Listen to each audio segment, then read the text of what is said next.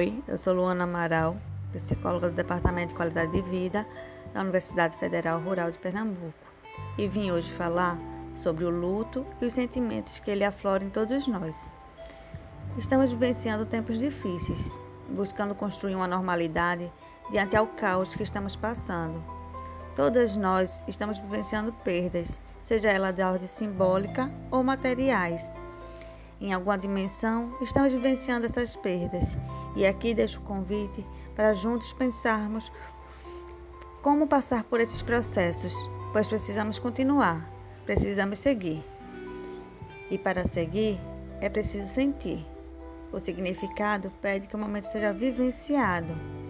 A morte, que colocamos como algo que não faz parte da vida, dela faz parte.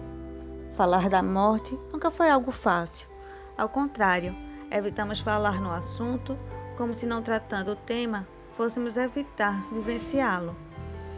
A pandemia do coronavírus, além de nos fazer rever planos, hábitos e construir novos caminhos para a expressão de nossos afetos, também tornou evidente o risco da, o risco da morte.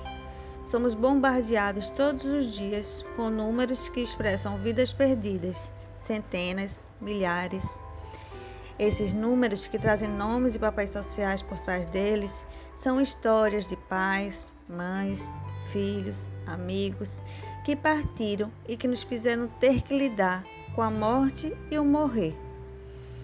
Falar do assunto se torna cada vez mais necessário para que possamos lidar com as emoções e sentimentos que essa temática faz aflorar.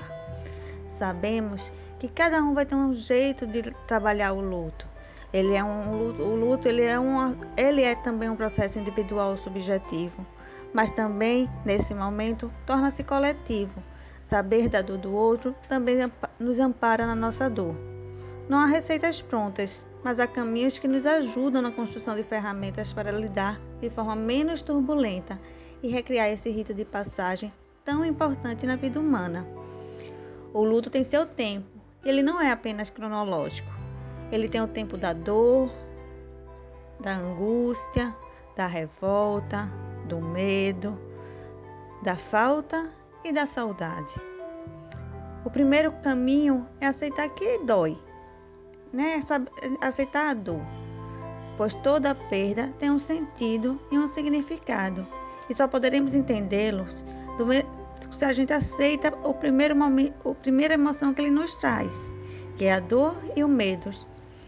Temos medo de sentir dor. Vivemos criando estratégias para fugir dela, para ignorar, ignorar sua existência, como se fingindo que ela não existe, que ela não está ali, ela vai desaparecer. Mas a dor, ela é pungente. Ela vai buscar caminhos, ela fica ali latente e ela vai buscar caminhos para se evidenciar. Temos tanto medo de sentir dor que a patologizamos, colocamos como doente a sensação de dor.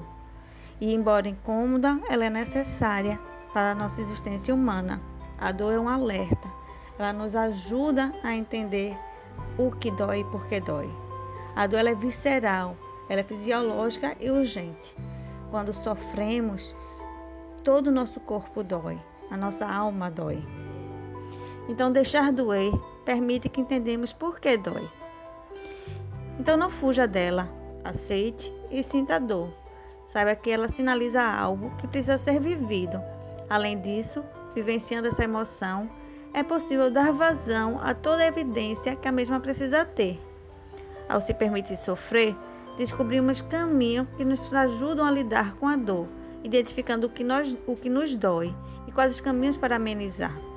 Ao aceitar que dói, aceitamos a falta e conseguimos construir um caminho saudável para que a mesma se torne saudade. Além disso, com a suspensão dos ritos fúnebres devido à pandemia, onde não é possível a velórios e a enterros, onde precisamos aprender a nos despedir e construir esse rito internamente, pois ele é fundamental para seguir em frente. É, a, precisamos colocar para fora esse sentimento. Precisamos falar sobre esse processo, falar sobre o que estamos sentindo e qual o como isso tem sido difícil nos ajuda a buscar caminhos para seguir. Então, se você está passando por esse processo, talvez escrever uma carta a quem partiu, falando da saudade que sente, da dor que está sentindo, te ajuda a entendê-la, te ajuda a se despedir. Outro caminho é a espiritualidade, construir dentro de, de, cada, de cada um a sua crença, o caminho para aceitar a partida e refazer a caminhada.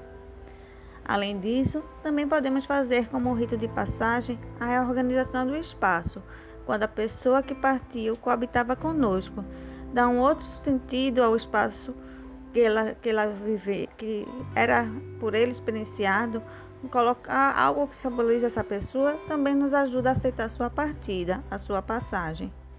Não há um tempo exato para isso, então aceite que o tempo não é só marcado por dias, horas, meses ou anos, mas pelas nossas capacidades de lidar com, com o sentido que essa perda representa em nossas vidas.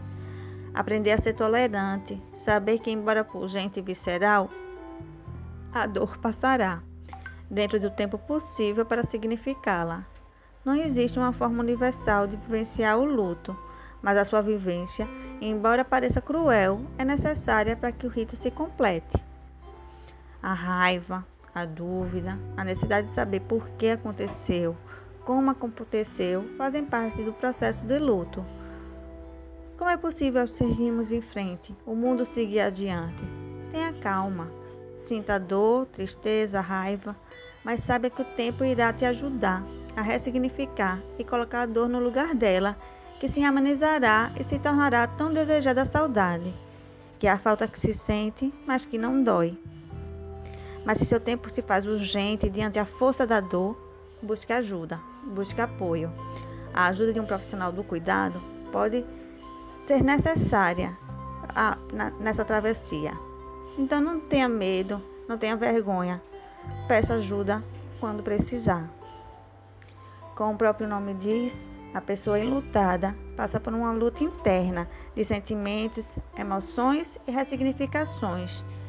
Como diz Chimamanda no seu livro Notas sobre o Luto, o luto não é etéreo, ele é denso, opressivo, uma coisa opaca. O peso é maior pela manhã, logo depois de acordar, um coração de chumbo.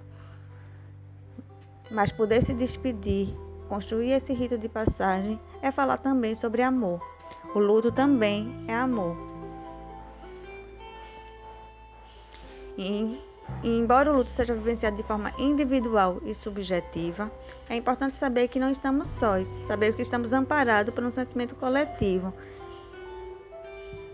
E sabendo que cada um, que mesmo que cada um passe da, da seu jeito por esse processo, a com, compartilhar se faz fundamental para conseguirmos seguir. E aqui eu trago para finalizar essas reflexões o poeta Ronaldo Monte, que nos diz assim: O símbolo da morte não é a cruz, mas o sinal de soma. As nossas perdas, os nossos lutos nos somam naquilo que somos e seremos. Espero que essas poucas reflexões te ajudem nessa construção do caminho necessário a seguir. Saber que não está sozinho, que pode contar com ajuda quando necessário. Saber que, embora doa, essa dor ameniza e passará. Então, eu fico por aqui e agradeço a atenção de vocês.